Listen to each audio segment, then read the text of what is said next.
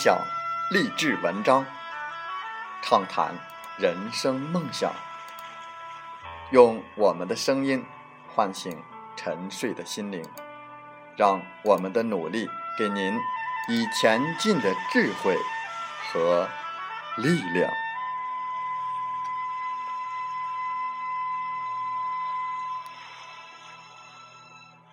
打开心门，朝向大海。让我们的梦想迎风展翅，扬帆远航。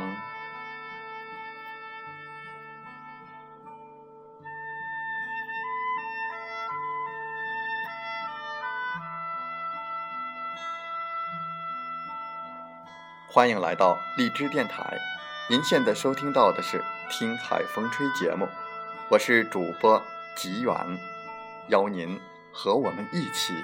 听海风吹。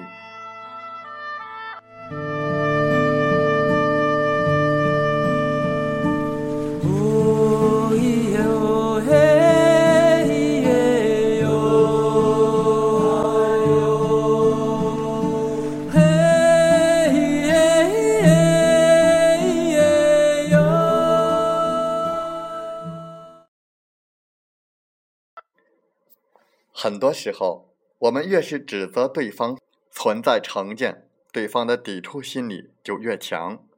其实，对方的成见并没有他想的那么强大。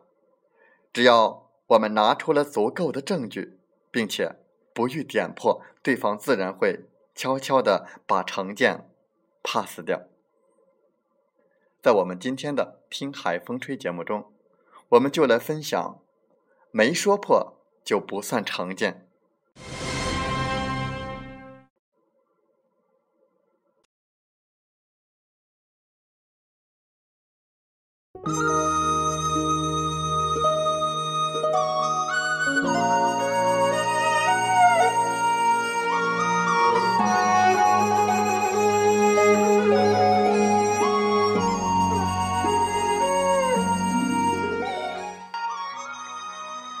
在美国，刚出现人造奶油的时候，由于人造奶油的品质比真正的奶油要差一些，味道比较粗略，所以大部分人都不喜欢，销路一直无法拓展。然而，制造人造奶油的厂商却认为，不管品质、味道还是营养，人造奶油跟真正的奶油比都不会输。并坚信可以完全代替奶油，于是厂商找到了一个方法，以便告诉消费者它的真正价值，让大家知道改进后的人造奶油味道更棒，并希望借此打开销路。简单的来说，就是厂商想寻找一个方法，一个能够消除大众对于人造奶油比奶油差的成见的这样的一个方法。于是，厂商委托了很多的机构查找这种成见所形成的原因，并且商讨应对之策。在美国心理学家巴卡特所著的《背后的说服者》一书当中，他记录了这样的实验：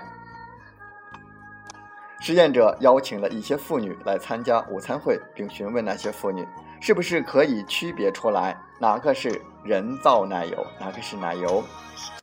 几乎所有的妇女的答复都是一样的，可以区别。理由很简单，人造奶油的味道很重，而且味道非常的差，很容易就能够区别出来。于是实验者分给在场的妇女每人两块黄白的东西，请她们分别尝试味道。结果，百分之九十五以上的妇女得到相同的结论：黄色的那块是。奶油味道很纯，而且很新鲜。白色的那块是人造奶油，油味特别的重。事实真是如此吗？正好相反，白色的是刚刚做好的奶油，黄色的才是人造奶油。由于这些妇女对奶油颜色都有一种先入为主的成见，所以仅凭颜色来区别奶油和人造奶油。至于味觉上所谓的油味特别重，则不过是凭空臆测，毫无任何的根据。这些因不懂味觉而窘态毕露的妇女。会有什么样的反应呢？站在心理学家的角度，是一个相当有趣的问题。但这并不是厂商的目的。聪明的厂商并没有说破对方的成见，只是对他们说：“各位太太，你们不是说人造奶油味儿太重吗？由此可见，味道是没有什么区别的。”厂商没有强调人造奶油和奶油的区别在哪里，也没有指出那些妇女的错误认识，这让那些女士从心理上有了一种满足感。据说从那以后，人造奶油开始慢慢打开了销路。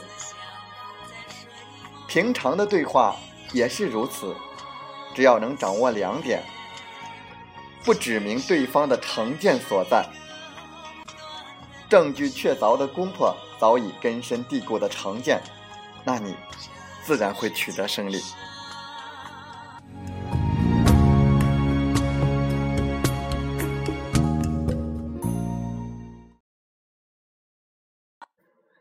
风从海边来，请记住四个字：莫怕，勿悔。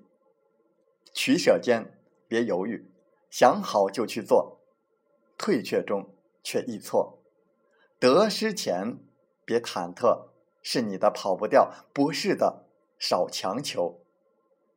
成败中别浮躁，追来逐去皆要消散。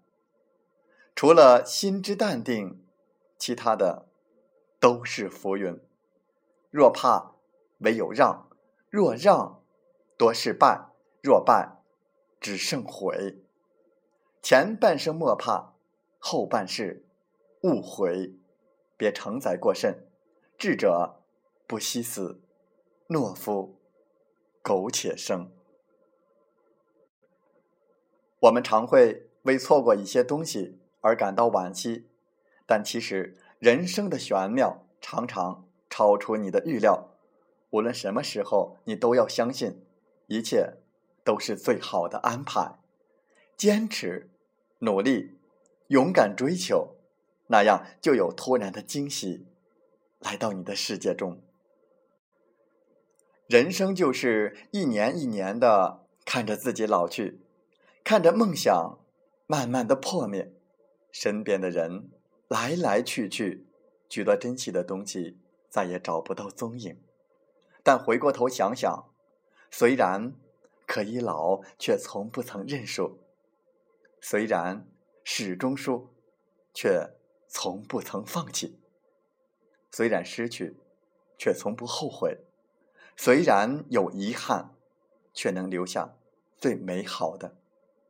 所以，人生啊，没打垮你，你就是赢家。有梦的地方，就是。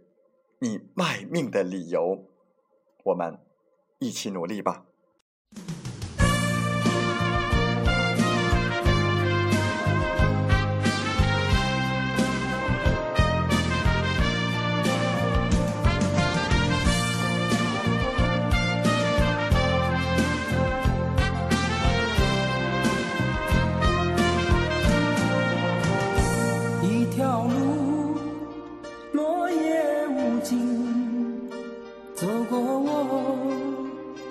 走过你，我想问你的足迹，山无言，水无语。